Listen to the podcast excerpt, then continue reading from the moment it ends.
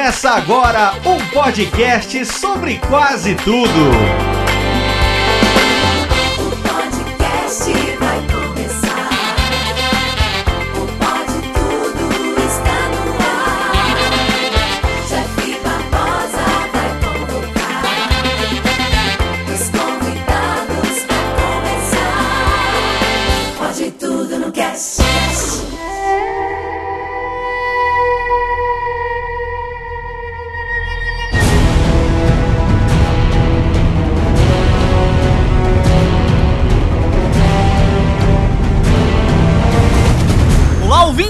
Sou o Jeff Barbosa, o host acima da média desse podcast, e estamos começando mais um episódio. E aqui ao meu lado está ela, mais dura que o escudo da Mulher Maravilha, diretamente de São Paulo, Rafa Watanabe. Oi, gente. Eu achei meio estranho, né? Um filme pra falar sobre a representatividade feminina e a motivação ao cara. Ok. Aqui também com a gente está ele, armado até os dentes para defender esse filme, diretamente do canal pós-crédito Marcelo Silva. E aí galera, estou pronto para defender o primeiro filme do universo cinematográfico DC. E também ele, nosso garoto das capas, diretamente de Fortaleza, PH Freitas. E aí galera, no meio de tanto marmanjo, quem diria que a Pef Jenks seria responsável por tirar o cabaço da Warner? Muito bem, queridos ouvintes, mais um filme do universo DC estreou no cinema. E após um começo, né, não tão bem recebido com Batman vs Superman e Esquadrão Suicida, que aliás, nós temos podcast, né, sobre esses filmes. O 23 aí foi sobre Batman vs Superman e o 32 sobre Esquadrão Suicida. E finalmente, né, após esse começo meio balança, mas não cai, chegou a nós pelas mãos da diretora Patty Jenkins, Mulher Maravilha. E hoje, né, nós estamos aqui para conversar sobre o que achamos desse filme, para passar também nossas impressões e, claro, tretarmos um pouquinho, né? Porque, aliás, né, é disso que vocês gostam, é disso que o povo gosta. E claro que esse podcast tá cheio de spoilers, então se você ainda não viu o filme, vai lá, depois você volta aqui e ouve, certo? Mas se você já assistiu, não sai daí, porque a gente vai falar sobre tudo isso agora no Pode Tudo no Cast.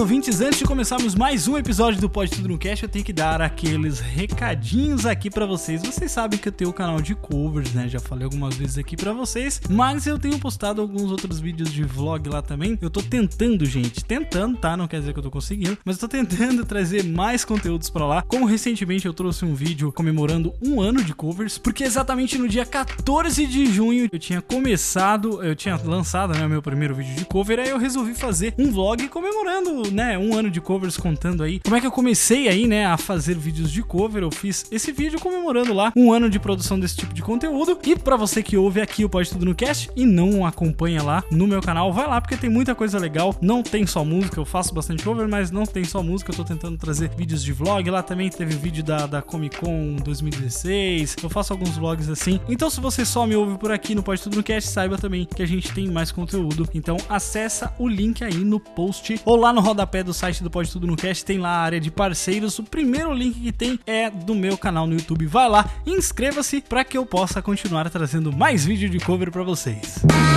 E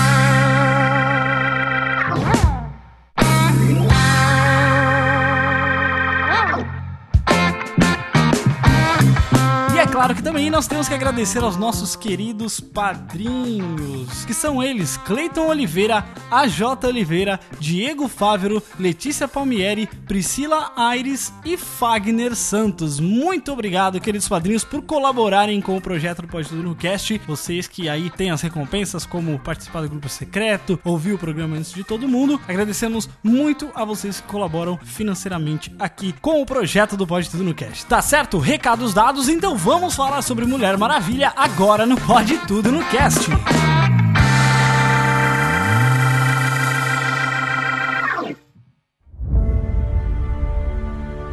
The gods gave us many gifts. One day you'll know them all. This is where we keep them. It's beautiful. Who would wield it? Only the fiercest among us even could. And that is not you, Diana.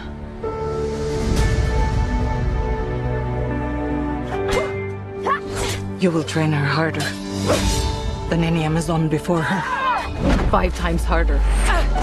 Ten times harder. Never let your guard down. You expect the battle to be fair! Until she is better than even you.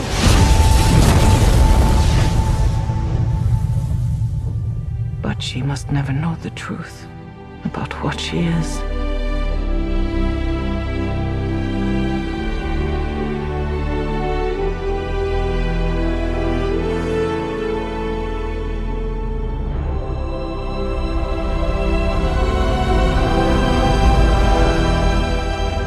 Pra começar aqui, galera, eu já quero saber quem gostou do filme e quem está errado.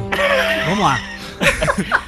Marcelo, você gostou do filme, cara? Eu adorei o filme, cara. Pra mim era tudo que a personagem precisava. Era o filme que ela merecia ganhar depois de tantos anos, assim. É um tapa na cara da sociedade. A Mulher Gato já ter um filme nos cinemas e a Mulher Maravilha nunca ter tido um filme, Nossa, sabe? a Electra. É muito legal ver que, mesmo depois de ter demorado tanto, mais do que devia, ela ganhou o filme que ela merecia, sabe? PH, você gostou do filme, cara? Cara, eu tô ainda meio em cima do muro nesse filme, sabe? Tipo, a saída do segundo ato pra entrada do terceiro me deu um nó no estômago assim. Mas assim, velho, eu acho que a Adrienne Pellick ainda poderia ser uma ótima Mulher Maravilha. Quem?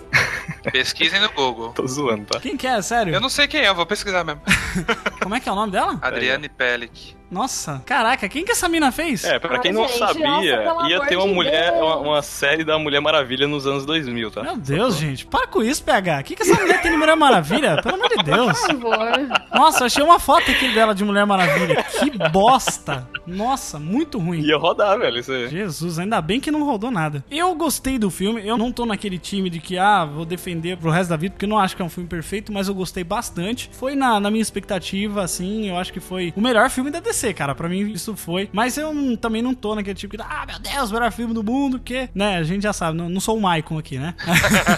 Pelo amor de Deus. Nem fala, não fala três Michael vezes, de que ele aparece aqui Não fala Maicon três vezes que ele aparece aqui. Mas, Rafa, e você? O que, que você achou do filme? Você gostou? Você desgostou? Você odiou? Eu vi um post no seu Facebook que, meu Deus do céu. Ah, gente, foi um deboche, tá? Deixa eu explicar que o Jeff fica me explanando. Eu debochei do filme, ok, mas é só porque os decenautas são muito estressados. Mas enfim, Mulher Maravilha é. Eles. Hã? Eles são muito afetados. Ah, eles são muito afetados, gente, não tem como. Enfim, Mulher Maravilha é o melhor filme da DC, mas isso não quer dizer nada. Porque a gente não tem muito. a gente não tem muito parâmetro, né? É isso que eu ia falar. Ia falar que falar que Mulher Maravilha é o melhor filme da DC é a mesma coisa que falar que Vingança do Sith é o melhor dos prequels de Star Wars, sabe? Exatamente. Essa é a comparação que eu esperava. É, é pior que é verdade, cara. Eu acho que assim, ele é um filme honesto. Ele é um filme que ele funciona até metade do. até boa parte do segundo ato. E depois ele vira uma merda, assim, bem colossal, com vilões Dick Vigarista e, e raios de luz, né? Padrão de si de qualidade. Eu acho que assim, é, a gente pode dividir esse filme em quatro partes, que é a introdução, né? Vamos dizer, a primeira parte que é a introdução da Mulher Maravilha lá em Temícera. É Temícera ou Temísquira? Temísquira. No filme eles falam Temesquira, então eu passei a aceitar. É, Mas eu acho feio, é, mas eu- eu é, acho é muito aquilo, feio. né? Os quadrinhos ensinaram Temícera pra gente. pois é. Às vezes é o Gal Gadot falou errado o filme inteiro e a gente tá aí, né? Culpa do estúdio de dublagem. Ela é de Israel, né? Aquele sotaque americano, É. inglês que não. Vocês perceberam que, às vezes, quando ela ia falar, assim, ela dava umas falhadinhas, tá ligado? Parecia um adolescente. Era muito fofo. Mas ela era meio adolescente, não era? Tipo assim, no começo ela tava bem adolescente. Até assim, naquela luta em que ela usa o bracelete e tal, a Gal Gadot, ela entrega uma adolescente, né? Mesmo depois ela sendo uma mulher formada, assim, ela entrega uma adolescente ali no comecinho. Sim, sim, ela fica putinha, sai correndo, né? Não avisa pra mãe. É bem adolescente, mas, tipo, se a gente for pegar. Eu sei que é difícil. A gente tenta evitar trazer Batman vs Superman, mas é um negócio que é, é foda, velho. Ah, vai ser trazido o programa Ah. todo, Batman vs Superman. Pois é, em Batman vs Superman, a Mulher Maravilha ela é apresentada de uma forma bem madura, assim, se você ver. Sim, sim. É, e, e isso foi muito positivo pro universo da DC no cinema. É, foi a melhor coisa de Batman vs Superman, né? É, ela roubou a cena em Batman vs Superman, né? E se você vê essa Mulher Maravilha mais nova, ela realmente representa um adolescente, assim. Ela deve ter ali o quê? Uns 20 e poucos anos? Uhum, é, Uns aí. 22 por aí. E ela é bem inocente, né, cara? É, Ela não é inocente também no tipo sou boba, né? Ela Aham. só é inocente na questão de mundo ainda. A realidade dela é diferente. A realidade não dela é muito conhece dela. Tanto que quando ela vai pra Londres, a gente vê, né, esse, esse choque de realidade dela, né? Do que ela vivia, daquela ilha paradisíaca no meio do nada, e agora aquela cidade, né? Suja, cinza, com fumaça. E é, é muito distoante. How can a woman possibly fight in this?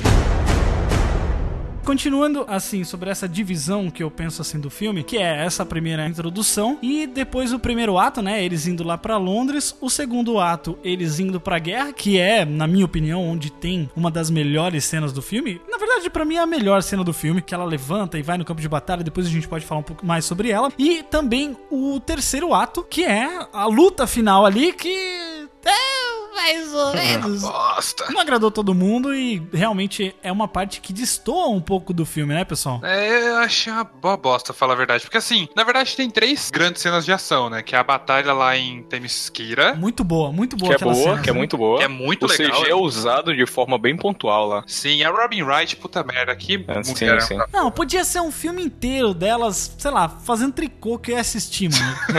De boa, duas horas lá fazendo tricô, eu ia adorar. Vocês viram as imagens depois das atrizes que fizeram lá, as Amazonas? Mano, são as mulheres muito bombadas, velho. Parece UFC, tá ligado?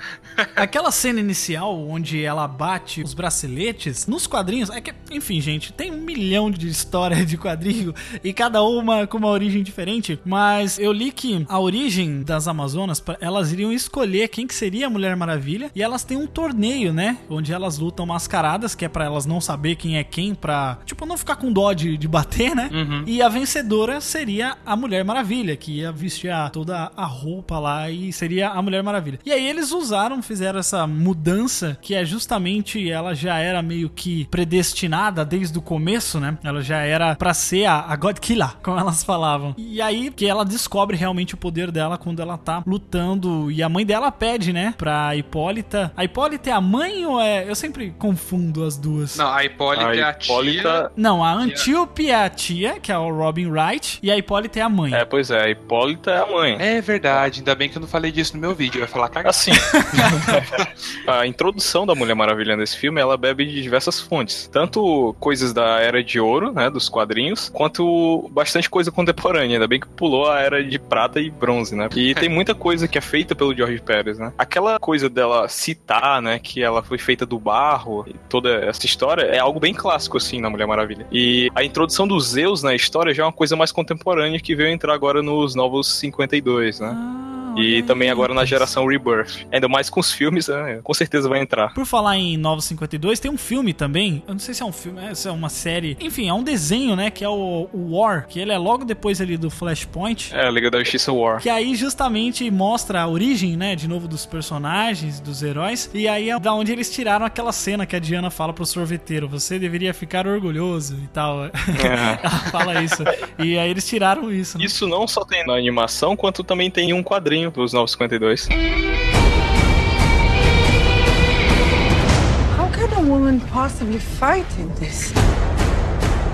Eu vejo que ela tem uma evolução durante o filme, né? No começo ela é muito inocente. Ela não é uma inocência boba, né? Ela, ela é uma inocência realmente de desconhecer aquele mundo, né? De viver num, num mundo diferente que seria a ilha delas lá, né? E eu vi alguém falando que encarou essa mudança de característica dela, de parando de ser um pouquinho mais boba e confiar que, ah, realmente nós viemos aqui pra proteger o mundo dos homens, né? Pra guiá-los para paz e tal. E ela vai pra uma coisa mais séria. É meio que mais ou menos o, o caminho que os quadrinhos andaram, né? No começo ele era muito. A era de ouro ali era muito essa coisa de, ah, vamos guiar a humanidade pelo caminho da paz e tudo mais. E com o tempo, né? Na era de prata já, ele já vai puxando pra uma coisa mais séria, uns problemas. Tipo assim, você vê que é uma coisa mais adulta do sentido de olhar pra um cenário de guerra e falar, putz, gente, olha só que merda que é isso aqui, né? Não é, não é tão glamuroso quanto aquela cena introdutória, né? Que aliás, eu achei incrível aquela cena. A arte daquilo, cara, é muito bonito, mostrando a história. A mãe dela, né, contando a história pra ela de como que elas foram criadas. A arte do livro, né? A que ela tá mostrando É, livro. Isso, ela tá mostrando um livro. É quase como uma pintura, né? Em movimento. É, uma sim. pintura. Maravilhoso aquilo, cara. Muito bonito, também achei muito foda. E aí depois ela realmente vendo que o mundo não é, não é essa beleza toda. E é engraçado também que no começo você fica assim, cara, Ares não existe, velho. Você tá junto ali com o Steve Trevor, né? Você não existe isso. O que você tá falando não tem nada a ver. Só que ao mesmo tempo os dois estão certos, né? Eu achei bacana essa jogada que eles têm dos dois personagens ali, né? É, eu já consegui interpretar, você falou que é um pouco do caminho dos quadrinhos, e realmente é uma forma de se enxergar, mas essa questão da Mulher Maravilha ter uma inocência, idealizar muito as coisas, e aí ir pra guerra e ver os horrores da guerra, é muito, na verdade, do que as pessoas que lutaram na guerra sofreram, né? Que, tipo, muitos deles eram jovens que foram achando que o mundo era uma coisa, foram com noções idealizadas do mundo, e aí foram pra guerra e descobriram que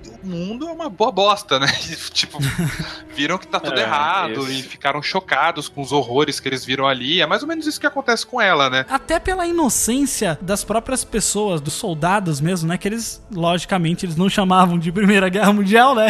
Por motivos óbvios. Eles chamavam a Grande Guerra, né? Que era a guerra que o Steve Trevor ainda fala, a guerra que vai acabar com todas as guerras, né? Porque eles vinham muito de uma época onde a economia era muito boa e eles viam essa guerra como algo pra modificar aquele estado que eles estavam. Então eles realmente consideravam que aquilo seria uma guerra pra acabar com todas as guerras, mas a gente sabe que é bem diferente isso, né? Depois a segunda foi a mesma Sim, coisa. eu, Exato, e apenas duas décadas depois, né? eu fiquei pensando, quando ele fala, né? É realmente a, era a visão da época, né? Os jovens iam pra guerra. É que Capitão América não trouxe, velho, que poderia ter trazido, né? No primeiro filme. Eles trouxeram de forma bem bonita e poética nesse filme. Tanto que naquela cena que ela vai fazer aquela transição na ponte lá, que passa o pessoal sem membro, né? Jovens baleados, essas coisas. Cara, causa um impacto não só nela, mas no telespectador também. Sim. E outra, ele fala, né, que ah, essa é a guerra pra acabar com todas as outras guerras. E a Mulher Maravilha vê o Ares como causador da guerra, né? Ela foi enraizado dentro dela naquela cultura de Temícera que o Ares é o grande malfeitor, né? É, a quem tá influenciando a mente dos homens pra que eles batalhem entre si. Influencia a mente dos homens, mas ele deixa bem claro em alguns momentos lá que, cara, eu não preciso influenciar a mente de ninguém. Isso ia acontecer de qualquer forma. Eu só fui lá e falei no ouvido de um, falei no ouvido do outro, soltei um papelzinho pra mulher e eles foram lá e inventaram um gás que é capaz de destruir uma vila inteira de pessoas. Sim. É, Esse Então, ponto eu achei bem é, bolado. Esse que, assim, ponto de trazer o homem como causador de vários problemas eu achei muito legal. Pena que o desfecho disso foi o que foi. Eu achei bem bolado que, assim, eu achei o Ares um vilão ruim, perto do que se esperava que ele fosse, Ah. que ele é um vilão, um mega vilão da DC, e eu achei ele bem ruinzinho, mas esse ponto eu achei bem bolado mesmo. Dele, tipo, ela achar que ele era o causador de tudo e ele falar que, tipo, não, eu não fiz nada, sabe? Os homens, tá na natureza deles querer guerrear. É. Então foi algo bem bacana, assim, que o filme trouxe, realmente. Ah, e outra, assim, já que ela matou o Ares, né, e foi dito dela mesmo que a morte dele ia acabar com todas as outras guerras, eu fiquei realmente pensando, pô, e o Holocausto? E a Segunda Guerra? Vai acontecer? ela, vai, ela vai ter um choque, né, na Segunda Guerra. Pois é, eu acho que caso tenha uma sequência desse filme, seria interessante trazer essa visão mais contemporânea da guerra, sabe? Assim. A sequência já falaram que vai ser nos Estados Unidos, então você pode presumir que talvez, né? Não, a sequência É. vai ser nos dias atuais. Ela, Dias atuais. Ah, é? b- É. depois do Batman vs Superman e da Liga, talvez, né? Exato. Eu não sei como que eles vão fazer isso. É, A história vai ser o Steve Trevor que voltou com uma lavagem cerebral, tipo soldado invernal. Mentira, não vai ser não. Caralho. Caralho, não verás o meu dinheiro.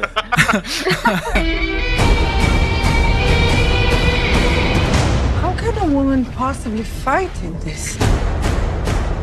Eu gostei, assim, bastante do filme, tá? Mas uma coisa que eu achei que ele pecou foi em mostrar a junção. Porque a gente tá falando aqui da inocência da Mulher Maravilha, da inocência dela, que ela percorre esse caminho todo e no final ela realmente ela vê que o mundo dos homens é uma bosta e tal. Mas ao mesmo tempo, ela termina numa vibe muito. É isso aí, vamos trazer a paz e eu sou a.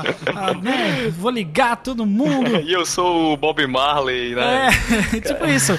Só que já no Batman vs Superman, quando você ela, tipo assim, ela tava meio que cagando pro mundo dos homens. Ela falou assim: olha, eu vim pra cá uma vez e. Quer dizer, ela continuou vivendo no mundo dos homens, mas ela sumiu como uma heroína, né? Ela parece até, depois da morte do Steve Trevor, ela falou assim: putz, eu resolvi aquilo, mas o mundo dos homens, eles não tem um cara falando: olha, vocês vão ser maus e tudo mais. Então ela simplesmente meio que cansou de lutar. E isso eu acho que vai meio contra a noção que ela termina em Mulher Maravilha, né? Vocês não acharam isso? É, eles não merecem a bondade dela, isso fica bem claro durante todo o percurso do filme. E uma coisa que me intrigou, assim, é que, tipo, mostra no início do filme que quando ela é criança, ela gosta, né? Ela almeja esse negócio de, de guerrilhar, ela gosta mesmo disso. Mas o impacto que tem nela, na primeira guerra que ela vê, que é entre os homens, é, é algo assim que ela fica boquiaberta, né? Então. É, porque por mais que ela fosse uma boa guerreira, ela nunca guerreou de verdade. Ela nunca precisou matar alguém de verdade, né? Tanto que quando ela vê o Steve Trevor matando os soldados ali, ela não fala nada, mas você vê que ela fica incomodada, tipo, Isso, cara, é. não precisa matar, sabe? E, tipo, quando ela tá na guerra, ela quer salvar todo mundo. Todo mundo. tipo, ela quer ajudar todo mundo que ela vê. E o cara fica, tipo, não, não dá tempo. A gente tem Que é o papel do super-homem. Sim. E que, é, e Exatamente. que é deturpado pela mente do Snyder de uma forma que. Ah, Exato. É. Se a Mulher Maravilha tivesse ali em Homem de Aço, ela não ia pular do caminhão que explode lá, igual acontece lá no filme. É. ela ia segurar o caminhão e tacar da- em cima dos ódios. Ah, Oh, Uma coisa aqui, é, indo pro terceiro ato aqui, um detalhe que você me fez lembrar aqui agora pra mim não perder, vamos deixar registrado. Quando ela levanta o tanque, eu falei, caralho, ela vai, ela vai tacar esse tanque na doutora Veneno, é isso? Ela vai esmagar a mulher com esse negócio. Aí depois eu fiquei pensando, beleza, né? O Ares vai lá e, tipo, ele vê que a doutora Veneno, ela é humana, né? Ela erra e ela foi induzida de certa forma. E o que, é que ela faz com o tanque? Vamos jogar no Ares? Não, vamos colocar aqui no chão mesmo, que, né? Do não lado. faz nada. Eu fiquei meio. Não, eu achei o enquadramento dessa cena, eu acho que, sei lá, não valorizou muito. É meio estranho como a Perry Jenkins ela filma, sabe? É. Ao mesmo tempo que ela tem o slow motion, que é valorizando a batalha, eu acho que até abusou muito do slow motion, mas pelo menos ele não serviu pra mostrar a da Mulher Maravilha, ele serviu pra mostrar a batalha em si, a, a luta em si. Mas a intenção da Perry Jenkins não era mostrar a sensualidade da Mulher Maravilha. Sim, exatamente. Eu tô elogiando isso. Ah, graças a Deus, achei que você tava Eu- eu acho Não, que- não, já porra. eu- Você não me conhece, não, Rafa? Que eu, porra eu é ia- essa? eu ia sair do podcast, mas tipo assim, os enquadramentos dela, ela usa muito o enquadramento que chama contra-plongé, Uhum. que é quando a câmera pega de É baixo. bastante. Isso. Ela usa muito contra-plongé. A câmera pega de baixo e a Mulher Maravilha fica maior, entendeu? Então enaltece o personagem. É, Ela traz uma imponência, né? Assim, você fica Exato. pequeno diante daquela figura. E- Isso é algo que eu achei então, muito foda no filme, assim. que, Eu tipo, achei incrível. É o respeito que ela tem, não só pela Mulher Maravilha, pelo empoderamento e tudo, mas Uhum. pela noção dos super-heróis, sabe? Toda Ela vez que ela aparece, não é uma aparição whatever, assim. É, quando ela aparece lá no Presença. fronte de batalha, é um momento, tipo, o filme para pra mostrar ela aparecendo imponente É. ali, vista do É. alto. Eu, assim, eu gosto dessa maneira que ela filma, mas em alguns momentos, sei lá, nessa cena do filme, sei lá, ela deixa o tanque meio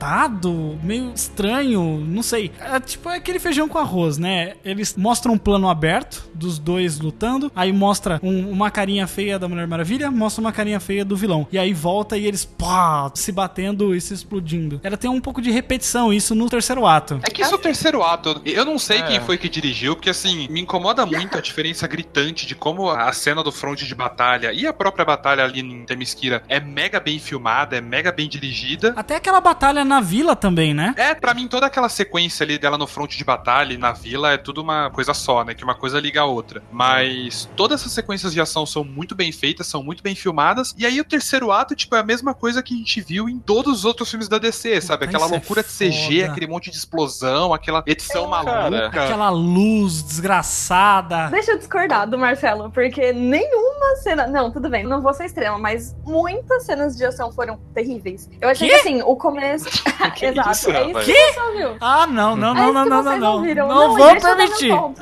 Ô, ô, Jeff, dá licença, tá? Vote Dá Kick licença. barra Rafa Watanabe. Não, vocês não entenderam, então. Deixa eu explicar meu ponto, Explica. por favor. Seu ponto debochado, explique. Meu ponto debochado, vai, vamos lá. Não sei se vocês separaram, mas tiveram tipo umas 10 cenas da bala indo em câmera lenta e a Mulher Maravilha defendendo com pulso, assim. É uma repetição, é o que eu disse. Mano, Eu acho cara, que tipo, beleza, calma. Essa é a minha primeira crítica, calma. Ela fez Ah, isso tá. umas 10 vezes. Porra, ela tá numa batalha de guerra, só tem bala, porra. Cara, Você quer o quê? Jeff, Eu não Gente. sei o que, que vocês querem desse filme, Não. Joga eu o rifle, né? que eu Joga o quero. rifle. Eu quero que ela consiga dirigir uma cena de ação, porque ela consegue muito bem dirigir o resto do filme e chega na cena de ação, ela caga. Não, discordo. Foi legal na ilha? Foi. Aí foi legal na guerra? Foi a melhor cena do filme pra mim. Quando ela tá, tipo, com o escudo defendendo todas as balas, achei muito foda. Achei, nossa, quase chorei. Eu não chorei, só fiquei tremendo. É, eu só fiquei tremendo, sabe? Chorei não disse por onde. Mas aí, tipo, chegou. Então, só que, mano, cansa uma hora, sabe? Sim, sim, eu entendo. Toda vez que vai ter ação é slow motion e, tipo, são os mesmos truques usados. Parece que ela não sabe inovar. Ela não coreografou nenhuma luta. Não, Tipo- pera, pera, pera, pera, Opa, peraí, pera peraí, aí. agora- Rafa, agora você está falando um caminhão de merda. Não, É porque assim, ó, Não, cara, a luta foi muito bem coreografada, cara. Cara, não tem coreografia, não é articulado. Não, você tá maluco. Mano, não é dinâmico. Cara, você não vê as coisas acontecendo, não é. Como que não? No que, que você assistiu? Você assistiu no IMAX? Você assistiu onde? É assistir na IMAX. Ela até botou slow motion pra você ver o que tá acontecendo. Exatamente, é. aí é que tá. Mas você não vê articulação, sabe? Você não vê din- Ah. é, dinamicidade, dinamicidade, dinamismo, não sei. Nem sabe a palavra, tá criticando aí, a, porra. a que- a questão, a Dinamismo. questão da- das balas batendo toda hora lá nos braceletes dela, cara, eu acho que isso serve mais pra mostrar, olha, eu posso, eu posso fazer isso, Uhum. eles podem atirar o quanto quiserem em mim que eu vou poder me defender, que eles são Cara, só humanos. Isso que você falou, PH, eu concordo muito. Eu tava vendo o vídeo da Luli e ela realmente falou sobre essa parada de toda hora mostrar o rosto dela fazendo cara feia e tal. Ela, como mulher, ela acaba tendo que se provar muito mais, muito mais vezes. Você vê que ali o Steve Trevor sabe que ela é foda. Ela parou um tiro com o bracelete quando eles estavam em Londres e ele ainda insiste em falar: não, não vai lá, não dá pra salvar todo mundo, fica aqui comigo, não sei o que. Tipo assim, mesmo assim, mesmo ele sabendo que ela é foda, ela tinha que se provar todo o tempo. Então, a Perry Jenkins, ela fez essa parada mesmo de repetição, de tipo, ah, cara feia. E tipo, mano, você pode mostrar a Gal Gadot fazendo cara feio o resto do filme pra mim, que eu não vou ligar, eu vou achar maravilhoso. Mas eu acho que por isso foi importante ser uma diretora, pra saber como conduzir nessas questões, porque às vezes você pega um diretor fazendo um filme onde a personagem principal é uma mulher e ele não sabe como, sabe, conduzir aquela cena, como que a mulher se comporta, como que ela às vezes sorri, às vezes ela duvida e tal. A Gal Gadot, ela nem é tão boa atriz assim. E mesmo assim, cara, ela conseguiu me convencer bastante, assim, como Mulher Maravilha. E eu achei isso foda. E eu acho que é uma coisa da direção mesmo. O que você falou realmente faz sentido. Uma mulher tem uma noção do que a outra, né? Sente como agiria em determinada situação. Mas eu acho que é muito relativo, cara. Se você pegar um, um diretor bom mesmo, assim, ele, ele vai conseguir fazer uma cena de ação com a mulher, assim como a Perry Jenks conseguiria também. Não, eu não diga que ele não vai conseguir. Tanto que essa cena da guerra e tal, a saída da guerra pra vila, cara, quem fez a direção inteira da briga na vila lá foi o Zack Snyder, cara. Ele que dirigiu aquela cena. Ó, isso eu não sabia. E, e Você tá ele falando não dirigiu. oficialmente ou você. Eh, tá- Sim, foi falado isso que ele dirigiu desde o começo das produções. How can a woman possibly fight in this? Pra mim, é, vocês falando, não, pode usar sempre, usar o mesmo truque de roteiro e de direção, cara, pra mim isso é preguiça, de inventar algo novo. Eu não espero nada de um filme de super-herói, eu não espero que me emocione, que seja nada demais, assim, também. É um filme de super-herói, cara, eu só quero me divertir no cinema. Só que eu achei o- os- todos os diálogos, cara, todos, muito superficiais. E Ah, então entrega tudo na assim. mão do Nolan e do James Mangold. Eu acho que eu preferiria se fosse o Nolan, mas enfim. Eu realmente achei muito superficial tudo e algumas piadas foram muito chatas pra mim. Tipo, eu adorei o humor do filme, dei muita risada, mas teve uns cinco minutinhos de piada que foram muito ruins. Que é quando ela tá naquela sauna com ele, sabe? Que ele tá, tipo, tomando banho. Cara, que coisa horrorosa. Foi muito ruim isso. Foi muito, muito sem graça. Eu não acho que o filme tenha piadas. Eu acho que ele tem situações engraçadas. Que é muito diferente, por exemplo, de Vingadores, que é porrada, piada, porrada, piada. Já nesse ele tem situações que são cômicas, mas não exatamente uma piada que você vê que o personagem sai de si, sabe? Ele É, tá em uma determinada situação que tá bem focada e de repente ele conta uma piada, né? Isso. Tipo, É, ele não conta, né? Vocês leram a HQ, tipo, alguma HQ dela? Eu não li nenhuma. Eu quero saber se os vilões, eles realmente são Dick Vigarista, assim, no, eles na não HQ. são monstruosos do jeito que foi apresentado na tela. Ah, mas cara, aí você tá falando de vilões e coisas que foram escritos numa época onde tudo era Dick Vigarista, gente. Pelo amor de Deus. Mas tem uma coisa, os vilões da Mulher Maravilha, você tem o Ares e o Ares. Todos os outros vilões dela são terríveis. Doutora Veneno, cara, é é uma vilã da HQ. E é terrível. Olha o nome dela, é Doutora Veneno. O Danny Houston lá, que fez o Ludendorff, eu achei ele um vilão, assim, bacana. Como. Eu não sei. É, é lógico que ela achava que ele era, né, o Ares. Eu achei o Ludendorff um vilão extremamente gratuito. O extremo do gratuito, assim. Aquela cena que ele tá na porta lá daquele castelo, que chega um cara lá do nada, olha, não, porque tá todo mundo passando fome e não tem mais como a gente... O cara puxa um revólver e dá um tiro na cabeça do cara, velho. É que ele tinha que ser E, o tipo, fake Ares, ninguém- né, no filme. É, É, ele tinha que ser o fake Ares, mas apresenta isso de outra forma, sabe? Ele tinha que ser uma ilusão pra você desviar a visão do. daquele cara do, Harry Potter lá, do professor do Lupin. O professor Lupin. É. É. Eu vivi pra ver o professor Lupin ser o Ares do filme da Mulher Maravilha com bigode. Não, agora uma coisa que eu achei zoadaço. Tudo bem, ele se esconder atrás de um bigode naquela época é até ok. É, serviu porque ele enganou, ninguém sabia que ele era o Ares. Agora, quando ele vai naquele flashback que Zeus expulsa ele e ele tá de bigode, ele tá de bigode! Cara, naquela época, ou você tem barbão ou você é cara limpa. Não me bota um bigode, mustache. Não tem meio termo, né? Meu Deus, A gente velho. tava dando muita risada no cinema nessa hora. Tipo, tiveram vários momentos que não era pra dar risada, que eu dei risada no filme. Não, é tipo assim, ele cai, Zeus joga ele, né? Ele toma um This is Sparta no peito, ele cai do, do Olimpo, É. e aí ele olha pra cima, aquele bigodinho, bigodinho. Meu Deus, cara, isso foi muito ruim.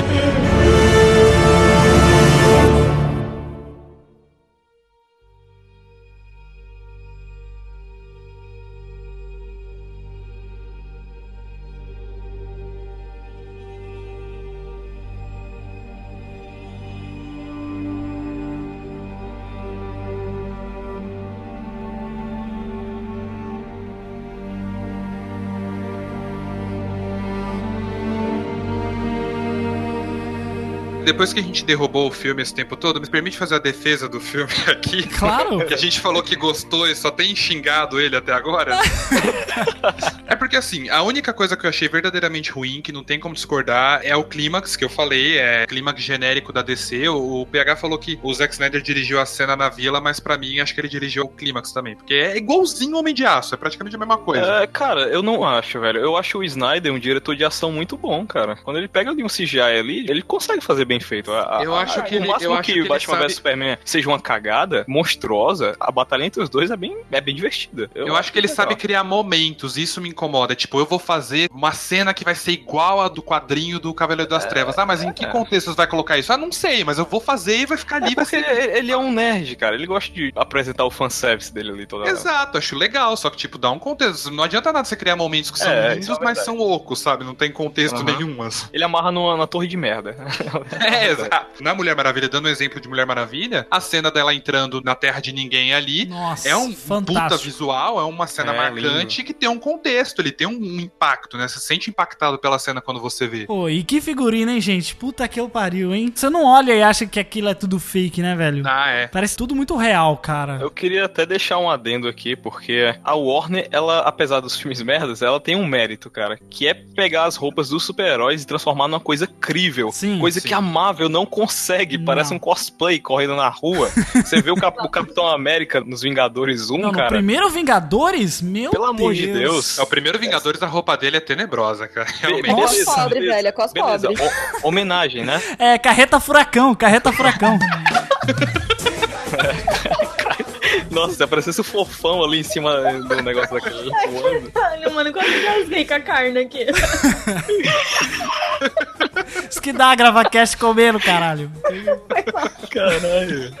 Mas o figurino é muito bom, cara. Inclusive, a DC, como o PH falou, ela tem esse mérito de, cara, é uma armadura, tá ligado? E não é um negócio pra ser sexy, sabe? Você vê que é uma armadura, não é uma roupa de couro, né? Aquilo é pra proteger ela de verdade. Ela funciona, assim, tipo, é muito bizarro isso, porque ela tá ali naquele ambiente, né, da Primeira Guerra, que é um negócio completamente diferente. Tinha tudo pra roupa dela parecer bizarra ali dentro daquele universo. Mas realmente funciona, você acredita naquilo e é o que você falou, em momento nenhum passou pela minha mente a ideia de sensualidade ou a ideia de sexualidade. Pra mim, a roupa dela é muito mais empoderadora do que qualquer outra coisa, sabe? Assim, eu não acho nem que seja por conta da roupa. Beleza, eles mandaram bem no figurino, realmente não sexualizou. Mas eu acho que isso é muito mérito da Perry Jenkins mesmo, que não Sim. sexualizou em momento algum, tipo, em nenhuma cena de luta, em nenhuma cena dela em qualquer momento, sabe? O que ela fez foi dar um ar de poder mesmo, empoderamento, com aquela câmera lenta e aquele enquadramento maravilhoso, sempre com ela centralizada, destacada e, e enaltecida. Isso foi mais mérito da Perry Jenkins, eu acho, do que, sei lá, da direção de arte. Inclusive, Rafa, deixa eu te fazer uma- um questionamento aqui. Eu ouvi algumas pessoas falando, eu não sei se você falou a respeito disso também, mas eu ouvi algumas pessoas reclamando, falando que algumas coisas no filme foi meio machista, assim. Eu não consegui, eu como homem, eu não consegui perceber esse momento, alguma coisa que aconteceu. Você sabe me dizer? Eu não vi nada machista, tipo assim, houveram momentos em que os homens foram machistas, só que foi pra provar que a Mulher Maravilha é foda sendo uma mulher. E foda-se, entendeu? Sim, e porque é a época também, né, gente, né? Vamos né, Exato, entender. tipo, meu, assim, isso não me incomodou, isso foi até legal, porque toda vez que alguém ia tirar com ela, ela fazia alguma coisa muito foda e a gente ficava, caralho, que foda. Uhum. Mas no final do filme, tipo, no terceiro ato, acontece uma coisa que me incomoda demais, cara, porque, tipo, o filme inteiro eu fiquei muito satisfeita com a posição dela, sabe? Com a posição, tipo, de mulher, na verdade, assim, em geral, da mulher no geral. Só que no final do filme, a motivação dela, tipo, a força dela se torna o crush, tá ligado? É o boy lá, o Steve, né, é o nome dele. Ele pega e se mata lá, se sacrifica, e aí que ela decide ficar putaça e mais forte. Ah, Tipo, mas, cara, mas você acha mesmo que foi isso? Porque olha só, tudo bem, ela teve esse problema, né, dele se matar, de ele realmente falar assim: olha, eu posso salvar o dia aqui, mas é você quem salva o mundo. E isso eu achei bem bacana também, que É, isso foi foda. ela não tinha escutado naquele momento, né? E depois ela se lembra porque ela tava surda naquele momento com o barulho que deu lá da pancada, não sei, não, não me lembro disso. Mas ela não só olha pro Steve morrendo, explodindo o avião dele, mas ela olha pra todo mundo em volta, todos os companheiros dela. E você vê que ela se importa como aquele cara, o sniper lá, cara, o sniper turco lá, que ele tava com problemas, ele era super bom em atirar e a guerra já tinha mexido tanto com a cabeça dele que ele, ele já não conseguia. Ele falou: "Olha, gente, eu vou, eu vou embora aí porque olha, vocês vão ficar muito melhor sem eu". E ela vira e fala: "Não, mas pô, mas quem que vai cantar pra gente?", sabe? Você vê que ela não tava ali só pelo cara, todos aqueles caras importavam. E quando aquele, acho que era um indiano, né, ele fala que ele não queria estar na guerra, ele nasceu pra ser ator, ele queria ser ator, mas ele nasceu com a cor errada. Cara, isso, sabe, ela assim como a gente, que a gente ainda hoje ainda tem muita coisa que a gente ainda precisa mudar, ainda tem uma porrada de coisa que a gente tem que mudar, mas quando a gente vê esse cenário da Primeira Guerra, daquela época, a gente fica, caralho, que escroto, né, velho? Por que isso, né? E ela tem essa mesma visão que a gente, porque ela não é daquele mundo, né? Ela é de uma realidade totalmente diferente, onde não tem essas diferenças, onde elas são todas iguais ali, são todas amazonas. E uma cena também que eu acho que talvez eles devam ter cortado, eu não sei se vocês chegaram a pensar sobre isso ou, ou mesmo perceber, mas vocês viram que quando a, a Antíope ela é morta, você não vê que tem uma amazona que ela tava sempre junto com a Antíope, ela se revolta muito mais do que as outras? É. É, ficou subentendido que era um casal, mas não cortou, na verdade. A Perry Jenkins, ela falou que ela não cortou nenhuma cena e também não adicionou nenhuma cena de segunda É. hora. Bom, então pode ser uma coisa só pra deixar uma, né, É só insinuado. Exato, ela não queria deixar explícito, mas eu vi isso porque ela ficou muito mais puta. Ela, meu Deus, começou a gritar assim. E aí ela queria mandar matar o cara, porque a culpa era dele e tudo mais. Eu achei isso, assim, quem pegar, pegou, né? Deixando subjetivo, não deixar talvez tão expositivo, porque eles têm que, né, vender um filme pra todo mundo. Acaba que não dá pra agradar, né, de toda forma. Não dá pra você mudar o mundo assim, rápido. Eles já foram bem longe, né, com Mulher Maravilha. Pois é, pois é. E só demorou 74 anos pra ter um filme de herói Pois é, com mulher, né? é revoltante, cara. Uma outra coisa também que eu achei muito massa, não sei se você riu também bastante, Rafa, mas a Andresa que tava comigo, ela riu bastante. Foi quando ela tava no barco, né, indo com o Steve Trevor pra Londres, aí ele fala: Ah, você sabe, né? Você sabe sobre sexo e tudo mais. Ela, sim, sim, eu tinha uns livros lá que a gente lia e tal. Dele, ah, você podia me mostrar, né? Ela, ah, você não, você não ia gostar. Sabe por que não? Eu falei assim, ah, a gente só precisa dos homens pra reprodução, né? Não pro prazer. então, é engraçado porque é verdade. É, então, exatamente. Pros homens daquela época, não só daquela época, mas até hoje, né? Tipo, muitos. "Não, Como assim? Não precisa? Como assim? Não, tipo, eu achei engraçado, dei risada, mas eu achei mais engraçado, tipo, a parte que eles ficam falando de casamento, ele fica tipo, tá bom, caralho, eu deito aí do seu lado, sabe? Que ela fica tipo, ah, você vai ter que casar comigo pra deitar aqui? A química, a química dos dois ela é muito legal, assim. Sim. Eles funcionaram muito bem como dupla, né? eu não concordo, mas eu acho que é culpa do Chris Pine, eu acho que ele é muito ruim, cara, tipo, eu não sei, eu tenho muito problema com ele, eu não sei se é, É, pessoal, o mas eu acho que ele atua Chris- muito mal. Eu- O Chris Pine, ele tem um problema, né? Que ele não consegue ser tão expressivo, mas... É. Ele tem aquele os problema que ele dois- não sabe atuar. Aquele pequeno problema. Ele é um bom ator, ele só, ele só não é um cara de expressões variadas. Mas eu acho ele carismático, Interessante. cara. Eu acho que ele é meio que igual o Chris Pratt, assim. Por mais que ele seja meio limitado, ele é carismático, aí a gente é, consegue. ele faz o papel dele, entendeu? Uma coisa que eu quase falei assim, né? Quando ele chegou, todo mundo começou a chamar chamar ele de capitão. Daí eu falei, é o Capitão Kirk, né? é, Capitão Kirk. Essa cena que o Jeff falou do barco é muito legal, mas a cena lá que ele tá no banho, que ela chega pra ele e fala: O que é isso? No, no- Eu que você tá essa cena. braço?" Achei muito Aí ele vai e fala assim, nossa, é, não, aqui é um, um- um relógio, né? Aí ele vai lá explicando e fala assim, não, é que lá de onde eu venho, eu sou um cara acima da média, né? Aí ela vai e fala assim, mas você deixa uma coisa tão pequena mandar em você assim. Cara, ela tá falando do relógio e ele fica injuriado, né? Eu achei muito divertido essa cena. How can a woman possibly fight in this? Então, eu entendi, tipo, todas as críticas ao filme, mas assim, eu acho que o que me agradou tanto nesse filme, né, por mais que eu reconheça que ele tem seus defeitos, principalmente o terceiro ato, eu acho ele muito ruim realmente, e tem algumas limitações, aquela coisa toda que a Rafa falou, dos tiros que são sempre no bracelete, que ela sempre defende e tudo, mas sei lá, isso pra mim não foram pontos que me incomodaram, sabe? Eu acho que eu entrei dentro do que o filme se propôs, assim, o filme ele sabe o que quer e ele é bem claro nesse ponto, sabe? O filme ele tinha essa proposta de ser uma aventura mais inocente, de ser uma aventura retrô, meio na pegada da Era de Ouro dos quadrinhos, meio na pegada das aventuras mesmo matinês ali dos anos 50, né? No vídeo que eu fiz eu até comparo muito com o primeiro Capitão América, que ele tem meio que essa pegada também de aventura antiga, né? Aventura clássica por causa disso, mas eu ainda achei que a Mulher Maravilha foi um filme que conseguiu ser muito melhor resolvido do que o primeiro Capitão América, por N motivos. Só que eu acho que assim, tem algumas coisas que são inocentes, tem algumas coisas que são bobas, mas pra mim faz parte daquilo, né? Faz parte daquele universo, faz parte desse filme específico, sabe? E o que mais me agrada em Mulher Maravilha, que me fez perdoar muitas coisas no filme, especialmente o terceiro ato, é a própria Mulher Maravilha e a forma como ela é desenvolvida. É o fato dela ser uma super-heroína, assim, do começo ao fim do filme, sabe? A super-heroína clássica, idealizada. Pra mim isso faz falta, isso faz muita falta no cinema hoje em dia, onde todos os super-heróis têm crises de identidade, têm problemas de ego e brigam entre si. Eu entendo que, assim, a gente já passou por várias fases dos super-heróis no cinema e hoje em dia a gente tá desenvolvendo outros arcos deles, mas às vezes faz falta, principalmente nos filmes da DC, onde os heróis eles são assim, sabe? Os heróis eles são idealizados, eles são seres maiores que são tratados como divindades, são tratados como deuses, né? E uma coisa, uma grande sacada da Marvel e DC é exatamente isso, né? Que a Marvel ela é formada por heróis que são seres humanos que tiveram a oportunidade de mostrar o seu melhor, e a DC é formada por seres celestiais, por alienígenas, por deuses, que são o que os seres humanos almejam ser, ou que eles idolatram, sabe? E isso, assim, a gente não tem visto nos filmes da DC até hoje, né? Por mais que a- o Superman seja tratado como um deus em Batman vs Superman, por exemplo, o que me incomoda mais no filme, eu revi ele há pouco tempo atrás, não sei porque eu me submeti a isso, mas eu me submeti, e, e aí eu revi o filme. Eu até achei que a versão estendida ela melhora alguns pontos de, tipo, explicar melhor a batalha. Ela amarra melhor o roteiro, só que os maiores incômodos do filme pra mim ainda estão ali. O que mais me incomoda, muito mais que Lex Luthor, muito mais que Marta, What é name? fato de que eu assisto.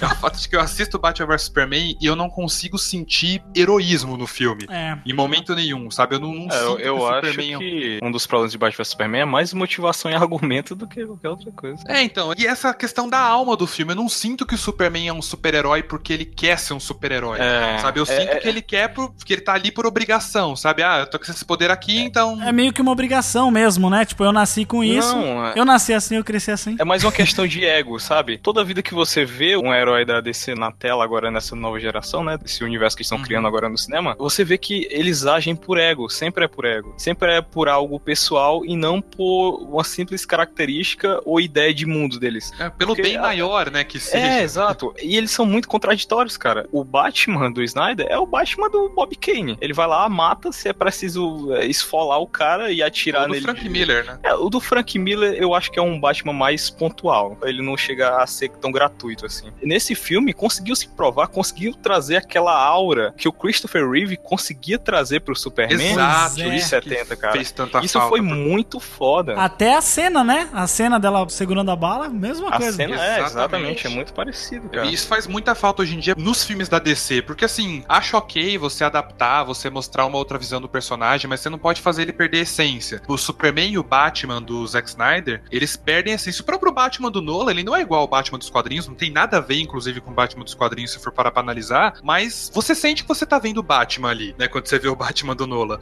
É. O Batman do Zack Snyder é um assassino maluco que pega a cabeça do bandido e esmaga na parede. Eu vi essa cena e fiquei horrorizado que eu não tinha parado pra perceber Saiu as isso. né? É que ele faz esse tipo de coisa, faz uma carnificina com Batmóvel e o Caramba 4. O Superman é esse herói por obrigação, sabe? Então é quase acolhedor, entre aspas, você vê a Mulher Maravilha, que é uma super-heroína que luta porque acredita na humanidade, luta porque ela quer lutar, porque ela se sente ali na necessidade de defender, de lutar pelo bem maior, sabe? Isso foi o que mais me agradou nesse filme. Ele pode ter os seus defeitos, sim, ele tem suas limitações, mas essa aura que ele tem, essa alma que ele tem, que lembra muito, inclusive, o Superman do Christopher Reeve, como o BH disse, foi o que fez a diferença do filme pra mim. Essa é, É. minha defesa, me retiro, muito obrigado, tchau, tchau. Rafa, tem uma réplica? Ah, então, na verdade, assim, eu não quero discordar nem plantar treta, tá ligado? Claro, claro. Eu gostei do filme, sabe? É, Opa, é opa, ela falou o quê? Jeff, repete aí. Eu gostei do filme. Eu gostei do filme. Eu gostei do filme. Não, não, não, não, não. Ô, Jeff, corta essa porra. Esse filme é uma merda. Eu vou fazer aqueles vídeos 10 horas de Rafa falando eu gostei do filme. O que é que eu falei? O que é que eu falei no Não. começo desse cast? Não, ô, cara, O que eu seus, falei? ô, seus bandos de. Deixa eu falar. Filha da puta, deixa eu falar. Ó, vamos lá, vamos começar de novo, hein? Começar de novo, aquilo nunca existiu. Eu vou reformular minha frase. Não é que eu não tenha gostado do filme. Eu saí ok do cinema, não saí, tipo, satisfeita. Eu saí ok, não saí chorando igual eu saí em Batman vs Superman, tipo, arrependida por ter gastado 50 conto. Mas beleza. Eu chorei em Esquadrão Suicida, porque eu falei, meu Deus, por que, que eu gastei esse dinheiro todo com essa merda, né? Qualquer filme da DC, né? Vamos colocar assim. Eu não chorei como eu chorei em todos os filmes da DC, né? Eu saí ok do cinema, que já é um ponto muito positivo perto das referências que eu tenho. Tem muita coisa positiva nesse filme, por exemplo, a construção do personagem, acho que é o maior ponto desse filme. Os enquadramentos, que eu já falei muitas vezes. É, a direção de arte, achei muito foda. Eu só não gostei realmente da direção em cena de ação. Achei muito. Não tem articulação, sabe? É muito Plástico caramba. Robótico. É, é- exatamente, é muito plástico. E aí do nada coloca uma explosão pra maquiar esses defeitos, sabe? Eu não gosto disso, cara. É, tem momentos ali que a CGI é um pouco É pesado. Matrix Reloaded, né, cara? É, Matrix Reload. Meio Dr. Smith. Lembra muito. E tipo, o laço da verdade, ele não é um chicote que você vai lá e bate o Beto Carreiro, tá ligado? Beto Carreiro, mano. Ah, velho, mas você vai fazer o quê? Você usa o laço da verdade pra, tipo, você vai lá, amarra ali o seu Ah, amiguinho ali. vai. na- Você quer jato invisível também, porra? Super Você quer jato invisível? Você sabe que acho que foi a. Perry Jenkins que falou que ela, ela queria tentar colocar o jato invisível Meu no próximo. Deus, ia ficar uma merda, hein? Não, pelo amor de Deus. Vai ficar uma bosta. Ó, alguém me responde, a Mulher Maravilha voa ou não voa? Porque ela plana, ela Não. pula. Ela plana, ela plana. Não, vai de Exato. acordo com o que o seu coração mandar. O que o coração do desenhista mandar é feito. No final, pra mim, ela tava voando, né? Tipo, ela tava voando ali. Ela tá num momento de aprendizado ainda, né? Como a gente falou no início do cast, ela ainda é jovem, ela tá descobrindo ainda. Tá que coisas. nem o Smallville, né? Primeiro corre, depois pula, É. aí depois, quando vê o pai dele na nave, daí ele sai voando. É, sendo que nem Smallville e não sendo que nem Man of Steel, pra mim tá ótimo. Porra, Man of Steel é um filme bom, cara. É um Não, filme é bom, é, que você vê seu pai indo embora no furacão. Cara, quem deixa o Kevin Costner Não, não, não, não. e entrar no furacão, cara? Não, não, não. Essa parte é horrível. Pelo amor de Deus. Essa parte é horrível. How can a woman possibly fight in this? Aliás, o o Man of Steel é um exemplo do que eu tava falando, porque ele desmistifica o Superman de certa maneira, né? Ele desmonta o Superman ali. É o desconstruidão. Superman é desconstruidão. É, ele desconstrói o Superman e eu defendi esse filme porque eu falei, bom, ele vai desconstruir o Superman e aí em Batman vs Superman ele vai vir como um herói pleno e não foi isso que aconteceu e por isso eu fiquei bem puto com o de Aço. Mas é, é nesse sentido que eu falo, você pode apresentar uma visão completamente diferente do personagem desde que ele não perca a essência. O Homem de Aço meio que faz isso, só que no fim das contas o Batman vs Superman meio que invalida o que o Homem de Aço fez, né? Então, É, mas é, é o que eu te falei, eu falei até com o Marcelo sobre, e a estrutura de Mulher Maravilha, a estrutura de roteiro que é usada em Man of Steel, ou melhor, o inverso, né, que Man of Steel veio antes, é bem semelhante, assim. A origem, o desenvolvimento e aquela batalha final. Até aquela batalha no meio termo ali, do desenvolvimento, no segundo ato, né, que tem na vila, também tem Man of Steel, só que não é numa vila, é numa pequena cidade lá, né. É em Smallville? Passa em Smallville.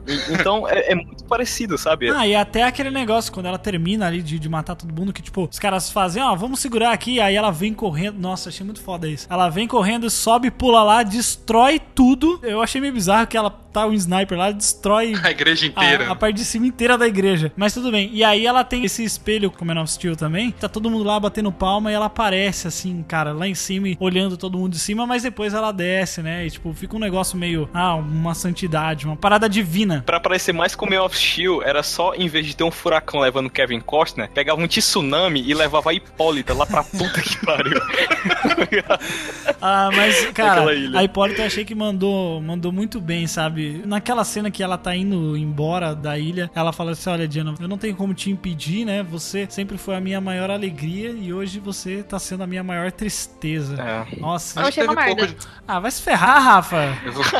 A Rafa tá muito, a Rafa tá muito contra, né, cara? Sem coração. Não, desculpa, é que merda é uma palavra muito forte, mas Tá vendo? Você é zoada porque você fala, ah, é uma merda. Ah, ela chega no Facebook e fala assim, nossa, sério que vocês gostaram desse filme? É, tipo assim, que bosta, vocês são idiotas. Ela causa uma explosão, né, no Facebook. É, mano. depois fica falando de explosão de Pat Jenkins e Zack Snyder aí no final do filme, mas ela chega já fazendo as Vocês explosões. têm que ver os comentários, mano. As pessoas estavam batendo a cabeça no teclado, assim, digitando com a testa. de tão puto.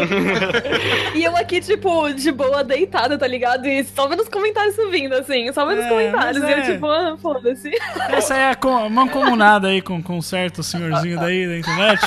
Haterzinho. meu amigo, tá? É. Ele é meu amigo, não vem falar dele pra mim. Sai. Tô brincando. Mas é, vocês adoram falar mal, né? Puta que pariu. Então, por que, que eu achei, entre aspas, uma merda? Eu achei muito superficial, como eu disse. Todos os diálogos, pra mim, todos, cara. Eu acho que o único diálogo que realmente me pegou foi aquele do cara que ele fala da, que ele nasceu com a cor errada. Tipo, achei isso muito legal, sabe? Você achou legal ele nascer com a cor errada? Peraí, Rafa. Peraí, Rafa. Cusona pra caralho. O filme- tá o caindo filme- a máscara, Rafa. Tá caindo a máscara. O filme, o filme teve duas horas e meia e só uma frase Não. te É. Mano, você reclama de coisa das cenas de amor, do diálogo de amor, mas aí você vai ver, tipo, Guardiões da Galáxia, cena de ah, amizade, amor e tal. E aí, porque na DC daí não funciona pra você. Eu não entendo isso. Não, não é. Ô, Jeff, não é. É porque, assim, já me questionaram isso e eu caguei, mas é, é, tipo, é verdade. Eu, eu realmente me dou mais com a Marvel, mas por quê? A Marvel, pra mim, constrói melhor. Constrói muito melhor. Os personagens e também o vínculo entre eles. Eu acho que foi, tipo, de novo, achei muito apressado o vínculo que a Mulher Maravilha criou com o cara, com, com o Chris lá. Eu esqueci o nome Steve do Trevor. personagem. novo. É, é porque na É. Marvel, Chris Trevor. Rafa, tem, tem um cara chamado Kevin Feige. Ele não deixa passar nada. Eu Tudo que queria tem entrar- ponta solta, assim, ele vai lá e fala, cara, que merda é essa aqui? É Warner agora? Não, não, não, não, não, não. Nada a ver. Eu queria E- entrar nesse terreno pra não começar esse- a falar mal da Esse, Marvel. esse era o trabalho que o Geoff Gente, Jones... vocês estão maluco? Vocês estão falando de ponta Calma, solta? gente, calma, Sim, não, calma, peraí, peraí. Não, não, não. calma, gente, Vamos fazer um intervalo calma, aqui. você tá. Rapidinho. Você tá falando de ponta solta? Aí você vai e me dá um Homem de Ferro 3, com aquele final merda, com aquele final lixo. Não, mas a gente não, a gente não tá dando, dando Pelo amor de nome Deus, a a- gente tá falando de filme bom, Peraí. mano. A gente tá falando de filme bom, não de Homem de Ferro. Eu realmente não queria entrar no terreno da Marvel pra não precisar não. começar a falar mal da Marvel pra enaltecer Não, é só pra dar uma réplica pro PH que ele falou assim: ah, não deixa nenhuma ponta solta. Aí, aí passa esse filme, aí chega no, no- numa era de Ultron, que aí pra explicar tudo, o Thor bate no peito e fala: ah, tem coisas que não se explicam. Ah, vamos, Não, vamos fazer uma Jeff, piada. Nada Olha, cara, mas eu, eu vou te falar, velho. Eu acho isso aí melhor do que no final falar assim, ah, não, porque o amor, gente. Cara, Eu mas. tô com PH, mano. É Sério, aquele I love you forçado. Mano, aquilo me deu um nervoso, assim. Eu, eu fui ficando tão incomodada com o filme. Eu falei, mano, really? I love you. Mano, ele, ele podia É, ter o, falado o tudo romance aquilo. deles é meio forçado mesmo, Não, mas tipo assim, Gente, ele podia ter falado. Ô. Jeff, ele podia ter falado tudo aquilo que ele falou que tava legal, sem falar I love you, tá ligado? É, eu Não tinha achei. necessidade daquilo. Mas, gente, vocês têm que entender que tem que agradar todo mundo, tem que agradar as pessoas que gostam de acreditar no amor, que não são frios como vocês. Não, eu, eu vou, pre- eu vou precisar falar. Puta que pariu. O, o romance da Mulher Maravilha e do Steve Trevor é forçado, ok. É, foi vamos forçado. aceitar isso. Tá e Jane Foster dou-lhe uma. Hulk Viúva Negra dou-lhe duas. Ah, então. Capitão América e, e Agente Carter dou-lhe três. Capitão América e aquela outra lá do Fusca lá, que os caras ficam dando risada. Dou-lhe quatro. A, do, a Mas a outra gente, do a gente tá Fusca. falando. A gente O tá falando romance mais bem desenvolvido É de da Mulher Marvel é o Maravilha Capitão América e o Bucky, cara. É o único. Só. Todos os outros são péssimos. Mas eu achei engraçado que isso só incomoda em vocês e Mulher Maravilha. Nos outros não incomoda. Eu não entendo. Não, não, peraí, peraí. Eu, eu em momento nenhum falei de romance nenhum. Eu tô falando do moral da história ali, que no final ela falou: olha, não, gente, é porque o amor, ele sempre, ele sempre prevalece, gente. Enquanto isso, a galera tava lá no fundo se matando, velho. Sabe? Não, não tem porquê. E tipo, outra, quando o Ares morre, você olha pra cena, cara. Tá todos os soldados se abraçando. O índio tá É. abraçando o americano, o nazista tá abra- abraçando lá o. Não, isso o não faz indiano. sentido. Isso não faz Tá sentido. muito doido aquele, aquilo ali que tá acontecendo. É, realmente. Ô, mano, não, sério, eu preciso comentar disso. Eu não ia falar disso porque vocês vão achar que eu sou muito hater do filme, mas sério, teve uma hora que eu quase saí do cinema. Foi quando o vilão joga. Eu não lembro o nome daquela porra daquele vilão, tava ele e a doutora Veneno. Ele joga a porra do gás naquela sala. Ah, isso foi um lixo, hein? E ele joga uma máscara, tá ligado? Uma máscara de oxigênio. E eles fecham. Eles dão uma risadinha, né? Mano, Eles não- Cara, se eles começam Mano. a passar a mão na outra assim, ia ser perfeito. isso aí, velho. Foi o que eu pensei, eles passando a mão assim pra mandar. Caralho, ninguém vai descobrir o nosso plano. Não, Cara, Tipo um mosquito, tipo um mosquito. Eu e meu amigo no cinema, tipo, a gente olhou pro cara do outro e começou a fazer essa mãozinha, assim, porque, mano. É, realmente. E eles falando, tipo, ah, a máscara não vai funcionar. Eles não sabem disso. Ai, gente. meu Deus. Mas Ai, eles não gente, meu sabem Deus do céu, vocês estão muito... Cara, muito- Gente, é um filme de super-herói, gente, de coisas que foram escritas É, há mil anos atrás, onde... É, isso, cara. Mano, É, não, ó, Jeff, não é, tem. realmente o Jeff, Jeff não falou, faz defende sentido. isso, mano. Não, não faz sentido, Jeff. Ah, Porque realmente o cabeça de batom lá no filme do Capitão América 1 é, é muito, é muito surreal, né? Ele é- Cabeça de batom. Eu levei uns 3 segundos pra entender de que eu tava falando. o cabelo vermelho. E tem outra cena da Doutora Veneno que ela tá falando do plano maléfico dela. Aí ela fala que se o plano acontecer, vai ser Vai ser top. terrível. Aí ela olha pra câmera assim. Ah, não. A doutora, a doutora Veneno Não. é muito tosca. Ah, é Ela é muito... Não, sério, velho. Uma coisa que eu achei que foi pra tosquice também é o momento que a Mulher Maravilha ela tá entrando na festa e eu não sei como que aquela espada tá, tá no meio da bunda dela, né? Vocês já viram aquela Ah, foto? do mesmo jeito que a espada da Aragorn lá. no- Naquela hora a Andresa falou assim: Ô Batman, de onde você tirou esse escudo, Batman? Cala a boca, Robin. Lógico que foi do cu. Cara, não dá nada a ver aquela espada, mas ok. Mas uma coisa que eu achei bizarra, ela vai pegar a espada, aí o cara vem e começa a dançar com ela. Puta que pariu, É. cara, que nada a ver, mano. Meu Deus. Nossa, Não, e, o cara, antes tipo, disso, a doutora... mão nas costas dela e não sentiu a espada, tá ligado? Ah, Não, é, tipo, a mina com um trabuco nas costas ali. Fisioterapia de Amazonas. Você coloca uma espada nas costas pra arrumar postura, assim. É tipo cabo de vassoura, né? Você arrumar a postura, É, mano. você cu- bota a espada. Então, então era esse o segredo da espada. Ele não matava deuses, ele só curava escoliose mesmo.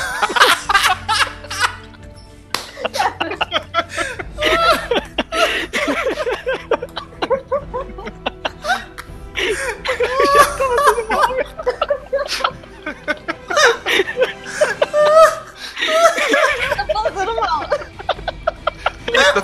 Acabou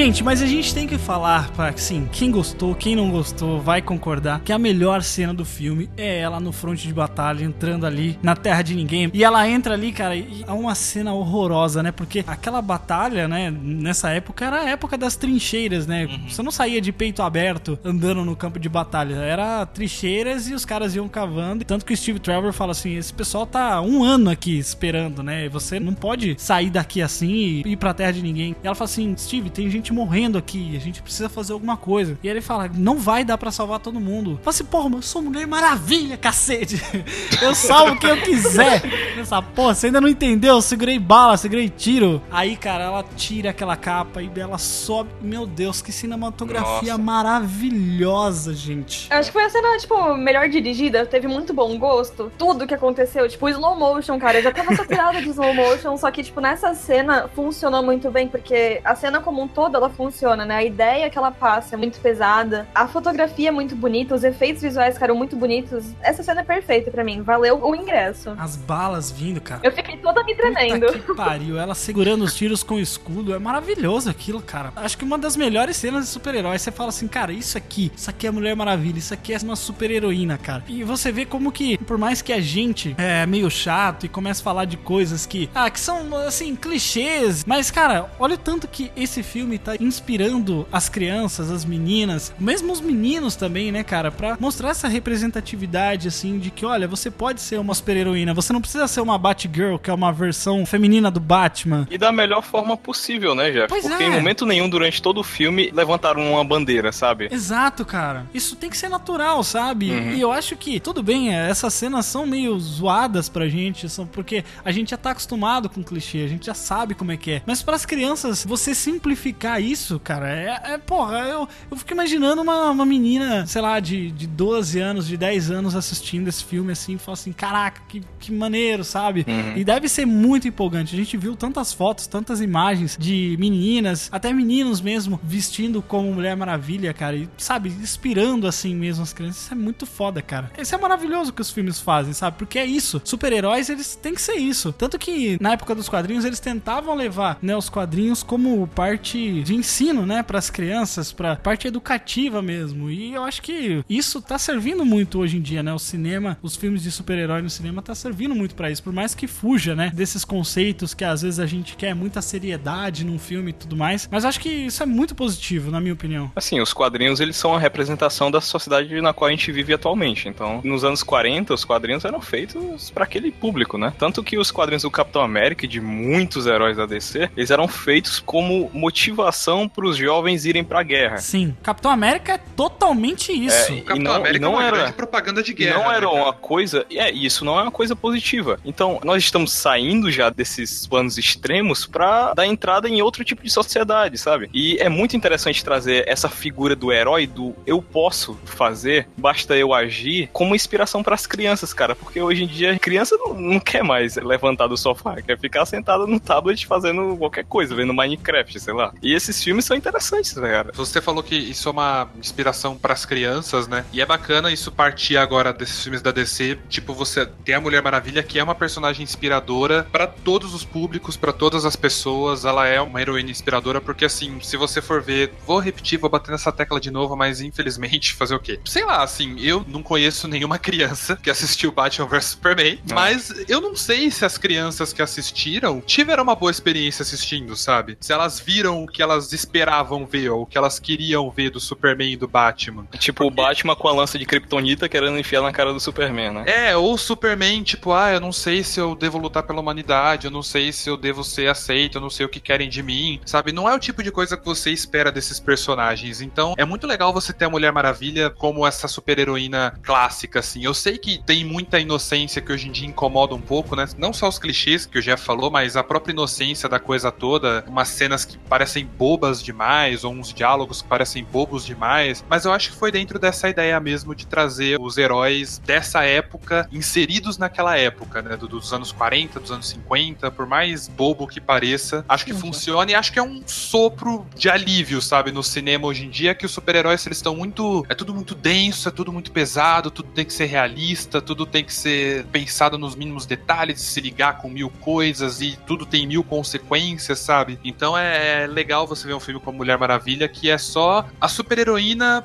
pela super-heroína, sabe? É só o fato dela estar ali, Não. dela querer salvar o mundo e ponto. Sim. Não deixa de ser também, a a Mulher Maravilha não deixa de ser um filme inconsequente, né? Ela tem as consequências dela a partir do momento que ela sai de Temícera pro mundo dos homens. Ah, sim, É, sim. Eu vi que vocês falaram que lá no final, né, a morte lá do personagem do Chris Pine e tal foi o gatilho pra ela ficar com raiva. Mas eu nem acho, cara. Porque antes disso acontecer, o último diálogo que eles tiveram foi uma DR lá, né? Que ela fala com ele e perde total. é, Fé na humanidade. ela né? perde total esperança nos homens, né? De repente ele vai lá e prova o contrário, da pior forma possível, entregando a vida dele. Então é um impacto pra ela. E quando ela olha pros lados e vê todos os amigos dela em apuros, né? Digamos assim, ela vai lá e, desce o cacete mesmo no Ares. Tudo bem, o Ares foi extremamente mal representado. Na hora que ele vai lá e, e monta aquela armadura de sucata lá, que ele vai pegando Puta tudo merda. de um lado Isso pro é muito outro, vai. tosco, cara. É muito tosco, né? Tudo bem, na hora que ele vai lá e enfia assim os dois dedos no olho e rasga a máscara, é, é, isso, isso eu achei legal, mas depois que você vê o bigodinho assim embaixo, tá ligado?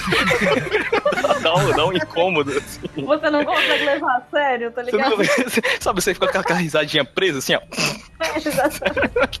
Esse vilão foi muito merda, né, velho? Todos os vilões pra mim, assim, a pior coisa do filme foi Power of Love e o vilão. Os vilões, na verdade, todos. O filme conseguiu ter três vilões e todos foram ruins, tá ligado? Nenhum funcionou. Eu não sei se a trama principal necessitava de um vilão Foi isso que eu forte, pensei. entendeu? Exatamente. O vilão que- da coisa toda ali, o problema que ela tinha que resolver era a guerra, né? Exatamente. É, isso. Tudo bem que a guerra ela tava ligada com o Ares, só que de certa forma você vê que quando ele aparece, você fala, cara, nem tava fazendo falta, sabe? Pois Se você é. não aparecesse o resto do filme. Já ia ter o problema ali, né? O problema final. Na hora que eles começam a ter o diálogo lá naquela cabine, assim, através do vidro, né? Ah, então quer dizer que você é o Ares? Ah, mas foi uma surpresa pra mim, cara. Achei maneiro. não, não, lá, foi, foi- não, não, ca- cara, não.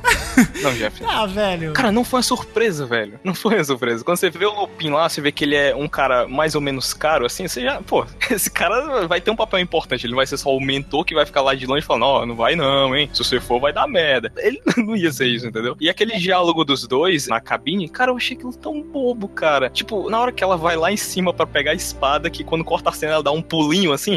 Opa, peguei a espada. Tem que mostrar pro público que a espada tá aqui na minha mão. E ele nem fez nada, né? Ele só esperou ela pegar a espada. Exato, ela vai lá e enrola o laço da verdade nele, fala, ah, quem é você, demônio? Aí eu sou Satanás e tal.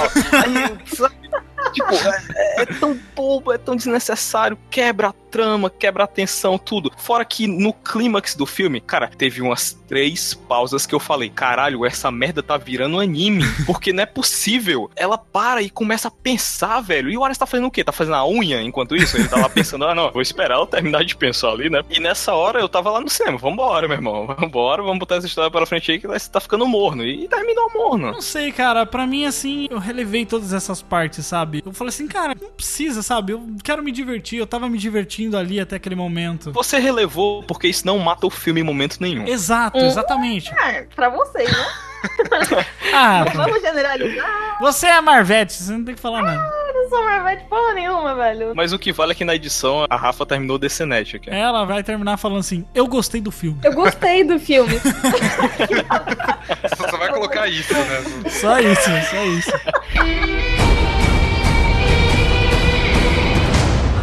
Woman possibly fight in this?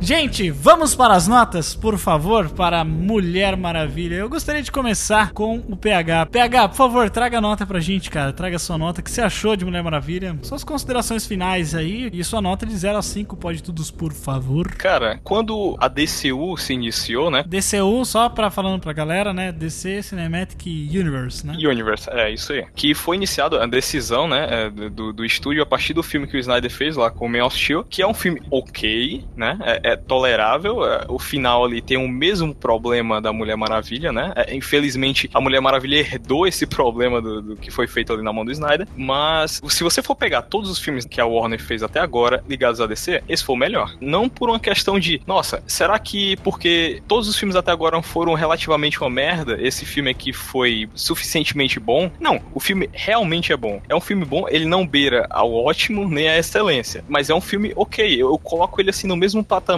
de Doctor Strange, por exemplo, na Marvel. Eu acho dois filmes assim bem semelhantes, apesar de no final de Mulher Maravilha acabar caindo naquele ritmo padrão hollywoodiano, sabe? De que tem que ter a batalha final, que tem que fazer acontecer, que tem que ter pirotecnia, CGI em forma louca, que Doctor Strange fez por onde fugir, né? Saiu dessa batalha final lá, foi mais um diálogo do que qualquer outra coisa, e de qualquer forma trouxe um clímax pro filme. Eu achei isso em Mulher Maravilha algo bem distoante, foi um ponto muito negativo, mas tudo o que aconteceu durante todo o desenvolvimento do filme, no primeiro ato, mais do que a metade do segundo ato, é um desenvolvimento muito bom. É, é muito bem apresentado. Temícera foi incrível, foi do caralho mesmo. As cores de Temícera, pô, cara, a gente viu cores no filme da Warner, sabe? Da DC. Foi maravilhoso. E essa transição daquelas cores quentes para aquelas cores frias e mórbidas de Londres, trazendo para a humanidade dando tapa na cara do homem mesmo, falando que tudo que aconteceu na humanidade foi por culpa do homem e é isso aí, nós somos uns. E em Temícera não acontece isso porque lá todo mundo é legal, sabe? Tipo, eu dei uma explanada assim bem simples, mas é mais profundo, claro. E toda essa aura que a Perry Jenks trouxe para esse filme foi maravilhoso, cara. Eu achei assim uma homenagem muito grande tanto para Mulher Maravilha como uma homenagem muito grande pro Richard Donner, sabe? Eu achei uma coisa muito semelhante ao que é feito no Superman de 70. É uma coisa muito bonita de se ver e tava faltando heroísmo na DC. Todos os filmes estavam sendo trazidos de uma forma muito negativa, poucos momentos heróicos que eram demonstrados eram destruídos com a machadada na cabeça, um pescoço quebrando. Então, essa transição do mais ou menos ou do ruim pro bom foi maravilhoso. Então, para mim foi uma experiência ótima. Eu gostei muito de Mulher Maravilha e a minha nota para Mulher Maravilha é 4. Muito bem. Olha aí, rapaz. 4 pode tudo. Rafa, por favor, traga a sua nota. Ok, não briguem comigo. Relaxa, tá? a gente tá, tá cagando. A gente só traz uma treta aqui momentânea, mas é tudo brincadeira no final. Inclusive, já teve gente que comentou no cast do Esquadrão Suicida, falaram que acharam que a gente ia sair no braço no meio da gravação. Nossa, mas, Mas alguém al- alguém gostou de- de. Que o filme era uma bosta? Não, é só o Michael, né? Que, como sempre. Eu já ia falar, só o Michael. O Michael tinha uma. Então a gente quase saiu no braço. Mas é tudo, né, gente? A gente tá só brincando aqui, só conversando. Não, não tô brincando, não. Eu fiquei com raiva mesmo da Rafa. Mas é, a gente tá só. Caralho. Deixa eu dar minhas considerações, por favor. Deixa eu A culpa é do espaço. Michael. Vai lá. Eu vou falar primeiro dos elementos que eu gostei do filme, tá? Depois eu falo do que eu não gostei e eu dou minha nota. O que eu gostei do filme? Eu achei um filme muito orgânico, então ele não precisa acrescentar muitos elementos de fora pra explicar. A trama é bem simples, não tem como você não entender a trama. E não precisa ficar acrescentando coisa e não precisa não dizer de firula, entendeu? A gente entende porque é simples e pronto. Eu gostei disso, mas ao mesmo tempo, eu acho que o roteiro, que eu já, já falei isso anteriormente, foi muito superficial. Achei que nenhum diálogo teve um peso muito legal, não me emocionei, não me apeguei a ninguém além da Mulher Maravilha. Tudo bem que não era pra se apegar aos outros personagens, mas eu não consegui sentir nada quando o personagem do Chris Pine morre. Eu não consegui sentir nada, sabe? Então, sei lá, isso foi negativo pra mim. Não gostei de nenhum personagem a não ser dela. Isso pra mim já é um problema. Minto, gostei da personagem que a Robin Wright faz. Inclusive, a Robin Wright tá de parabéns. Foi pouco tempo de tela, mas foi incrível. Gostei também dos enquadramentos, que eu já tinha falado antes. Gostei da paleta de cores. Por mais que todos os filmes da DC tenham essas paletas de cores meio a gente percebe diferença. Não sei se vocês perceberam. Eu, eu percebi diferença dos outros filmes. Eles melhoraram aqui. Tudo que a gente sempre criticou nos filmes da DC, eles conseguiram melhorar aqui. Exceto os vilões. No geral, ele é um filme ok. Ele é um filme honesto. Eu não saí descontente do cinema. Eu saí debochando do filme? Talvez. Mas. Talvez, mas eu não saí descontente. Acho que não foi um dinheiro que eu joguei fora. Foi um grande avanço pra DC, tô feliz com isso, porque nas HQs, não sei, todo mundo que me conhece sabe, eu prefiro a DC. Eu queria que eles fossem bons no cinema, sabe? Ô, Rafa, só pra fazer uma vírgula aqui, uma imagem que eu vi na internet, eu achei muito engraçado, mandei inclusive pra todos vocês. É que tinha lá, né, Mulher Maravilha e tal, e aí um comentário assim: esse, esse filme, ele, ele é uma má influência pras crianças, né? Aí o cara comentou assim: por que má influência? Porque ele fala que guerra é ruim e mulheres são poderosas? Dele, não, porque você pode confiar na melhora da DC, né? aí eu falei, pô, sacanagem, né, cara? Exatamente. Mas eu achei muito engraçado, eu tive que compartilhar, não teve jeito. É, e eu ainda não confio na DC. Eu ainda não confio. Eu tenho os meus dois pés atrás com a DC. Ainda assim. Mas, como eu falei anteriormente, é o melhor filme da DC. Isso não significa nada. Mas enfim. Outro ponto que eu gostei do filme é o humor. Achei que foi bem colocado, foi bem conveniente. Tirando aquela cena do banho, achei péssimo. Achei, tipo, a cena inteira uma merda. Mas, de resto, foi tudo bem, bem engraçado. Me diverti no filme, dei bastante risada. Meu, teve uma hora que eu dei muita risada, que é quando ela sai vestida, assim, tipo, como uma pessoa normal, só que com a espada e o escudo na mão, É, assim. muito bacana. Eu dei muita risada nessa cena. Achei o humor do filme bem legal, bem inteligentinho, assim. E pontos que eu não gostei do filme, e pra mim são maiores do que os pontos que eu gostei. Os vilões são extremamente caricatos e ruins. Às vezes, seu caricato não é ruim, só que eles são caricatos pro lado ruim mesmo. Eles são caricatos pro galhofa, pro Dick Vigarista. Terceiro ato do filme inteiro, as cenas de ação caíram muito. Os mesmos recursos utilizados pra cena de ação, aquele slow motion que tava me cansando, eu não aguentava mais as coisas em slow motion, tava ficando tonta já no filme. O Power of Love, que achei, cara, ridículo aquele I love you no final. Ridículo, ridículo, ridículo, ridículo. Achei, tipo, muito forçado. Achei muito,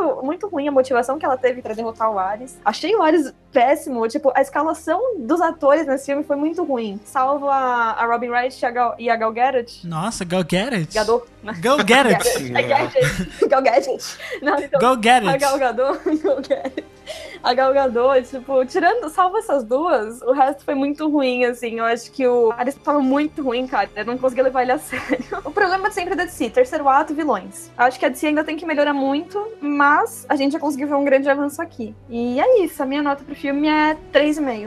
Olha aí, tá bom até. Rapaz, Tá massa, Olha aí, eu achei rapaz, que ia ter um. é uma merda, mas 3,5. Gente, é, o melhor. Fala merda, mas toma aqui esse 3,5. Não, Exato. assim, É o- ele é o menos pior. é Mal menos sabe ela pior. que Liga da Justiça vai ser uma merda. É o ajuda Luciano, né? Odiei, nota Eu 9. Marcelo, por favor, cara, traga suas considerações e sua nota. Eu falei que eu gostei muito do filme, tipo, é um filme que me fez sair de coração quente do cinema, sabe? Eu saí com um sorriso no rosto, eu saí feliz por ter visto, saí entretido, senti que eu me diverti por aquelas 2 horas e 20 de filme. Mulher Maravilha, ele é um filme inocente, ele tem os seus momentos bobos, os vilões realmente, concordo, eles são muito bobos, não funcionam, mas foi o que a gente falou também, assim, eles são meio descartáveis, né? O filme ele funcionaria sem eles, né? Ele funcionaria melhor se a Mulher Maravilha tivesse só ali na guerra mesmo, tanto que eles nem fazem muita falta, toda vez que eles aparecem é meio galhofa mesmo, mas nada disso, nada dos defeitos do filme, inclusive o terceiro ato, que eu acho ruim, que eu acho que poderia ter sido feito de uma maneira diferente, mas nem mesmo ele consegue me incomodar muito, pelo que eu comentei também, dessa questão do que tá no núcleo do filme, do que tá ali no, no- no coração da história, que é esse ideal do super-herói, que é a Mulher Maravilha. Eu acho que a Gal Gadot, ela abraça essa personagem como ninguém, e esse esforço conjunto dela e da Perry Jenkins de conseguir mostrar a Mulher Maravilha de uma forma digna, né, de uma forma poderosa, imponente nos cinemas, é o que faz a diferença pro filme, é o que faz o filme ser tão bom assim, e além de, de qualquer problema de roteiro, de qualquer questão mais técnica do filme, eu acho que essa questão mais subjetiva mesmo da gente, do sentimento que o filme traz quando a gente assiste ele, é o que fez a diferença pra mim, sabe? Eu sei que ele tem os seus defeitos, mas eu meio que passo por cima deles. Eu, no fundo, no fundo, eu até consigo entender o meu amigo que ele é mega decenalta, assim, tipo, ultra fã da DC, e ele saiu super feliz com Batman vs Superman, e, tipo, a gente discute há um ano já sobre esse filme, porque eu falo que é uma bosta, e ele fica tentando defender, aí um tempo atrás ele falou, cara, eu sei que é ruim, mas eu não consigo odiar esse filme, porque ele sonhou a vida toda ver o Batman e o Superman juntos no cinema, e, tipo, é coisa da infância dele, Sim. então por mais horrível e errado que seja o filme, tem uma parte dele ali que gosta, então assim, eu acho que Mulher Maravilha não se aplica tanto a isso, ele consegue ser um filme realmente bom, sabe, ele não é um filme que, ah, é ruim, mas eu gosto, tipo, ele tem os seus méritos, ele funciona muito bem, ele é o melhor da DC até agora, mas tem essa questão, assim, ele tem os seus defeitos, só que não é algo que consegue me incomodar, porque o sentimento que eu tive assistindo o filme foi algo além disso, sabe? Ele me deixou feliz, eu gostei de ver aquela personagem bem representada no cinema, eu gostei de ver a forma como ela funcionou ali nas cenas de ação, a forma como ela funcionou naquele universo, o universo dela em si eu achei muito legal, né? Então, pra mim, foi realmente um filme que, por algum motivo bizarro, ele foi muito especial, sabe? Ele foi muito diferente dos outros filmes de herói que eu assisti, mesmo sendo completamente igual, mesmo tendo um monte de clichê, ele me trouxe um sentimento diferente. Por isso que eu gostei tanto dele assim, por isso que eu não consigo, sabe? Eu enxergo os defeitos, mas eu não consigo ver como eles derrubam o filme, eles não estragam tanto assim. No fim das contas, pra mim, Mulher Maravilha é quatro pode tudos, porque por mais que eu ache tudo isso, o filme tem defeitos inegáveis e seria hipocrisia minha dar cinco pode tudos com aquele clímax bosta que ele tem. Então, quatro pode tudos pra Mulher Maravilha. É isso aí, Marcelo. Tamo junto. Muito bem, eu vou falar aqui também, cara. Eu acho que Mulher Maravilha, pra mim, eu tava numa pressão assim, eu tava botando uma expectativa do tipo, cara, é o último bastião de confiança que eu tenho na DC, pelo amor de Deus, não me decepcione. Eu também fui assim. Porque Man of Steel eu achei um filme legal, gostei, assim, não, não considero que seja tão ruim, apesar do clímax também ter esse mesmo problema igual a Mulher Maravilha, do clímax ser meio bosta, e também do, do Kevin Costner, né?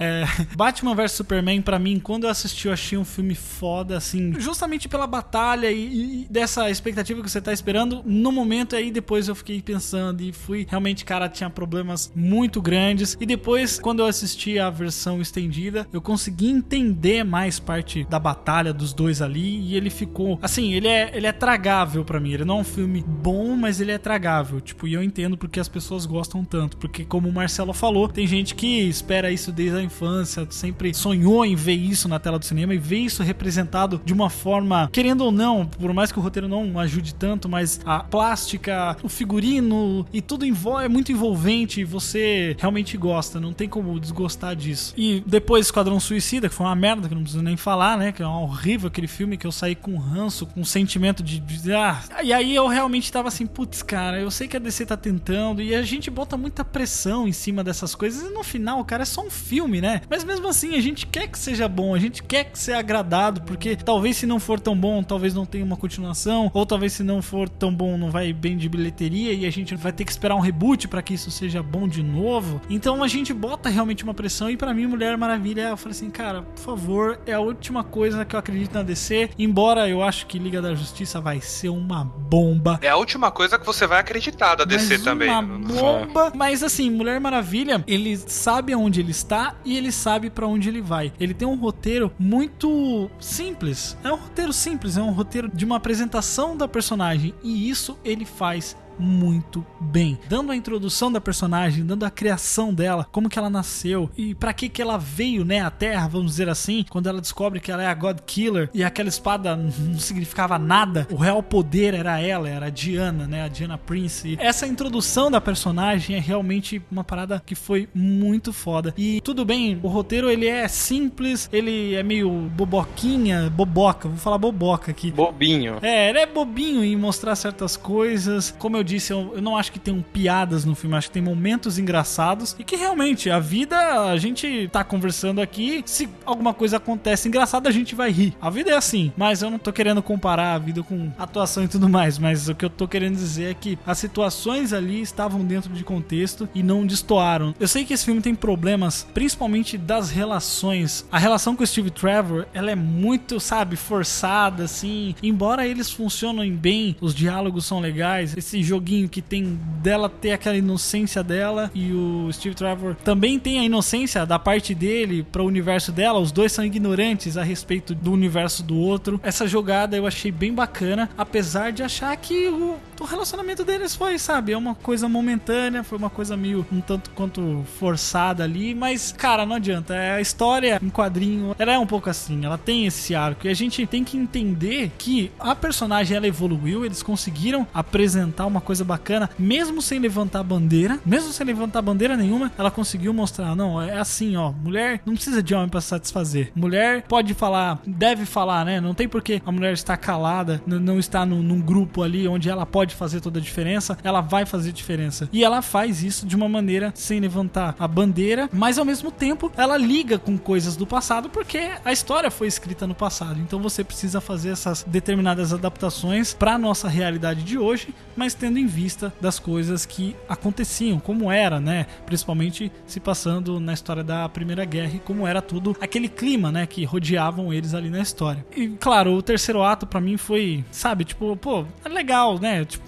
tamo aqui, né? Já, já gostei de todo o filme. Esse final, assim, eu acho que não precisava ter um vilão. Eles colocaram um vilão porque é filme de herói, tem que ter um vilão final, um boss final para ter aquela luta e tudo mais. Mas eu acho que o filme ele é muito mais do que um vilão. Ele é uma descoberta da personagem. Ela é ela se encontrando como uma real heroína, que é realmente o que o Marcelo falou. A gente tá precisando disso. A gente tá com muitos heróis com crise de identidade, com super-homem que não sabe se deve ou não defender a Terra, com a mãe do super-homem falando assim: ó, oh, você não deve nada a ninguém Caraca, velho, o cara é um super, o cara é um deus na Terra, ele não vai fazer nada, né? Batman também, ah, super problemático e tudo mais. A gente tá tudo bem, tem que ter coisas representando uma realidade, mas cara, no final é um filme de herói, é um filme de super-herói. A gente precisa ter o heroísmo. A gente precisa ter esse espelho para as crianças que estão assistindo, falar assim: "Puta, olha só que legal", né? Tipo, eu posso ser um super-herói também, eu posso ser uma mulher maravilha, sabe? Ele se sentir representado. Porque às vezes parece piegas pra gente, mas é para ser piegas piegas, cara. Nós botamos muita pressão em cima do filme. Não, esse filme é uma merda. Quem gostou, tudo uns retardados, não sei o que vocês estão falando aqui. E não, cara, não é. Você não gostou, mas o filme não é só pra você. Não é só você que paga ingresso. Tem crianças, tem famílias inteiras indo pro cinema assistir um filme de super-herói. E filme de super-herói, pra mim, cara, é um gênero. Como a gente tá vivendo essa época do filme de super-herói, assim foi também a época dos filmes western, por exemplo. São gêneros diferentes. E eu acho que uma hora ou outra esse gênero vai decair também, assim como o gênero western. Não sei como nem quando isso vai acontecer, mas esses filmes não são só pra, sabe, não tem que ser pura realidade. Não, tem que ser isso aqui, isso aqui, isso aqui, porque tá assim, tá no quadrinho, e se não for assim, não, cara. A gente tem que trazer essa representação, claro, com mais fidelidade possível, fazer um filme realmente pra todo o público. Falar assim, cara, o mundo não é só a sua bolha, não. É que nem a Mulher Maravilha. Ela saiu de lá, mas viu, aqui as coisas funcionam de outro jeito, entendeu? O mundo não é a sua ilha de Temícera, sabe? Você tem que sair pra fora e enfrentar as coisas e debater. E é claro que a gente brincou aqui que está bravo e tal, e tretando e tudo mais, mas cara, isso aqui é pela discussão e pela diversão de vocês, é claro. Mas a gente tem que entender isso que as crianças e os adolescentes se sentirem mais representados, a gente ter uma representatividade maior, né? Agora, finalmente um filme de super-heroína, depois de tantos anos esperando, a gente pôde ter esse filme. Eu acho que isso é muito mais significativo que os pontos negativos, as coisas ruins, o Ares de bigode sendo expulso por Zeus. Eu acho que todas essas coisas a gente consegue passar por cima, porque o filme ele é lindo e a Gal Gadot, ela conquista de uma forma maravilhosa. Ela é a Mulher Maravilha. Eu sempre falo que o Henry Cavill, eu acho ele assim fisicamente, cara, é o super-homem, velho. Eu, eu acredito naquele super-homem apesar dele mesmo não acreditar nele mesmo, né?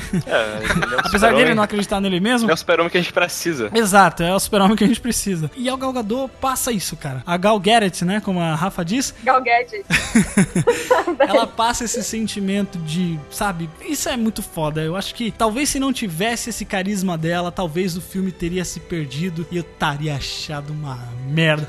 Então, assim, pra mim, o filme valeu por isso, mesmo tendo essas cenas ruins, mas a gente tem que relevar e compreender em que momento, em que época esses personagens foram escritos e, claro, como eles conseguem encarar a nossa realidade de hoje em dia. Então, a minha nota para a Mulher Maravilha é quatro pode tudos. É, não tem como dar mais do que isso. Como eu disse, não é um filme perfeito, mas é o filme que a gente precisava. Era tudo que precisava ser esse filme da Mulher Maravilha.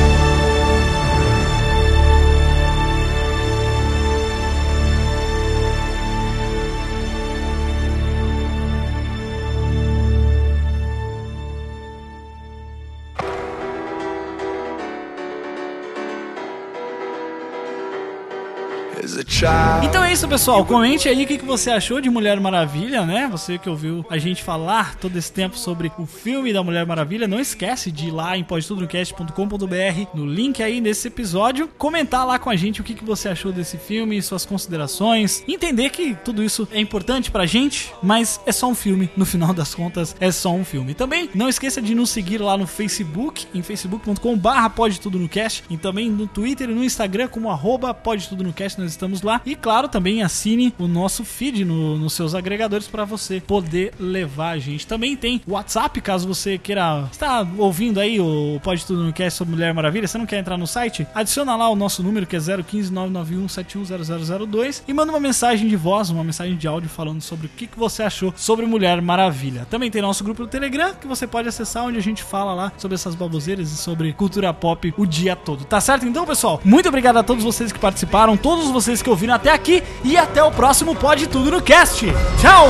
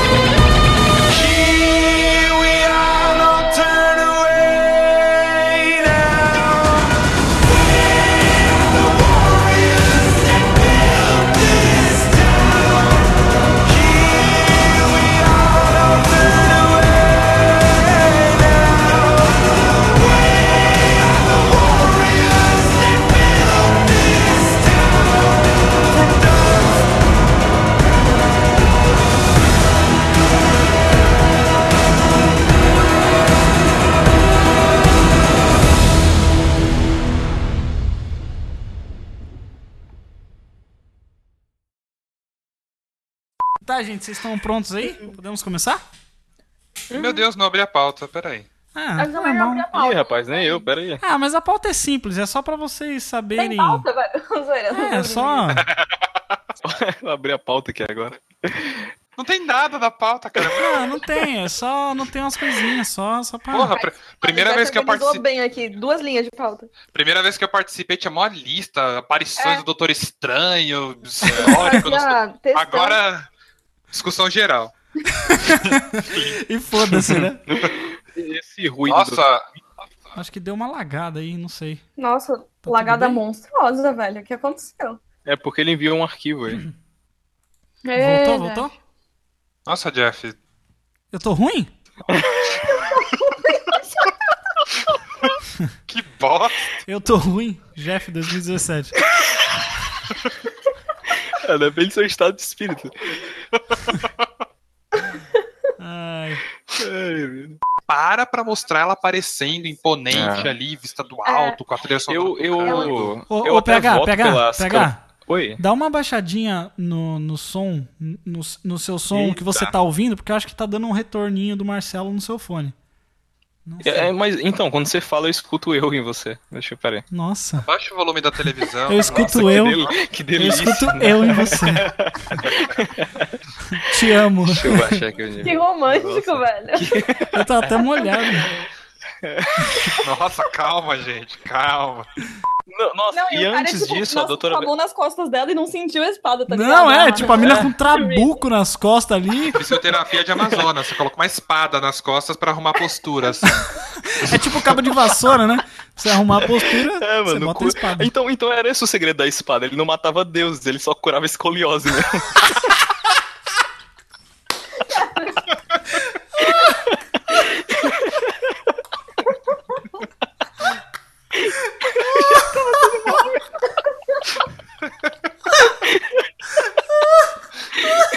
Tá passando mal. Eita, tá, acabou tudo. Acabou o cast.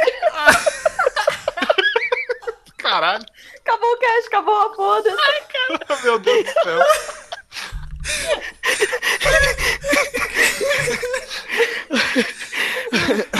Calma que a gente É, ainda passou. tem que dar nota, calma. É.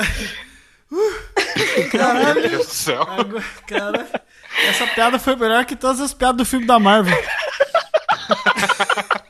Que babado. Ah, peraí, vou tomar água, gente, meu Deus. Eu tô suando aqui já. Caraca, o podcast teve que parar mesmo. Nossa. Hum. Nossa, pega, você tava juntando, você tava juntando esse Kamehameha aí, né? Eu não tô aguentando a risada dele, tá ligado? Eu, eu sou assim mesmo, velho. Já, já sofreu mais coisas. Quando eu começo a rir. Pior quando a gente tá jogando, esse filho da puta não para nunca mais de rir. Nossa, gente, essa foi muito boa, hein, pega. Puta merda. Obrigado, obrigado. Que ótima contratação pro Pode Tudo no Cast, esse menino. Pode tudo no cast.